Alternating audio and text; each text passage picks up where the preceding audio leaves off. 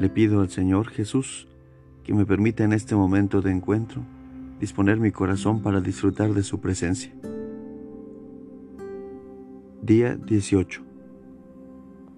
Se llaman ilustres y honrados según el mundo los que obtienen por sus méritos o por su fortuna el favor de los grandes, los que tienen libre entrada e influyen mucho en los palacios de los poderosos. A ellos se les ve generalmente con una admiración mezclada con secreta envidia. Más que por sus riquezas y poderío, se les señala por el lustre que rodea su nombre, por el esplendor en que viven sus familias, por la consideración y el respeto que les tienen sus conciudadanos.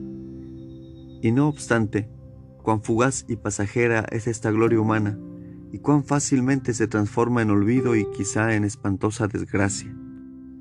Las historias están llenas de estas catástrofes de la vanidad humana.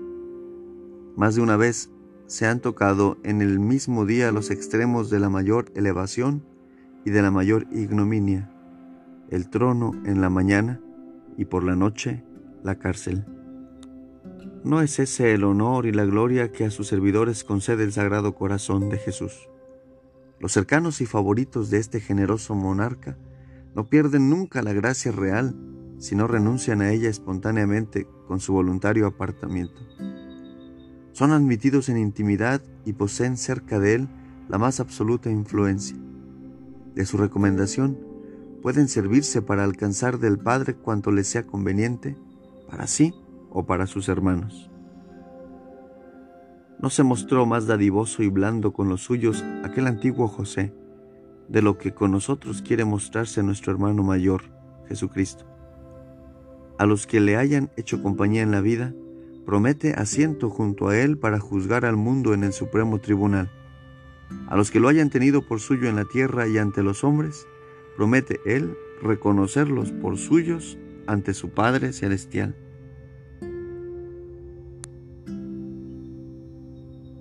Si ambicionamos gloria, honores y reconocimientos, que sean solamente aquellos que nos puede dar el Sagrado Corazón. Oigamos lo que dijo a sus discípulos, y en ellos a cada uno de nosotros. Ya no los llamaré siervos, porque el siervo ignora lo de su Señor. Los llamaré amigos, porque todo lo que de mi Padre recibí, se lo comuniqué a ustedes. ¿Qué príncipe de la tierra hablaría alguna vez así a sus súbditos cuando quisiera honrarlos? Lo reconozco, Jesús y por eso en delante no quiero ya otra gloria ni otro honor que los que resulten de servirte a ti.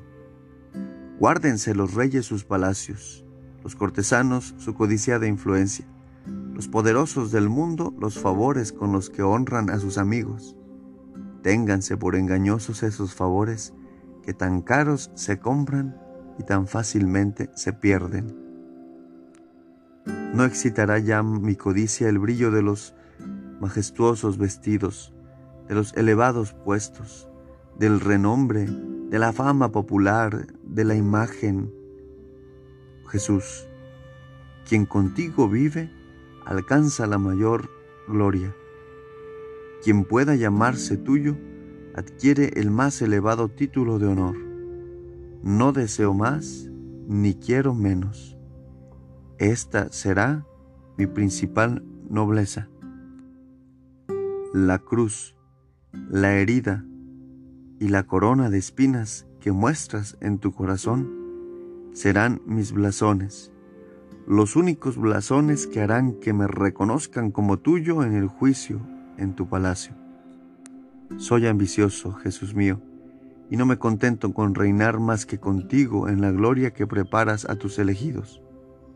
Dame cada día más sed de esos verdaderos honores y haz que los alcance un día en tu reino celestial. Sagrado Corazón de Jesús, en ti confío. Amén.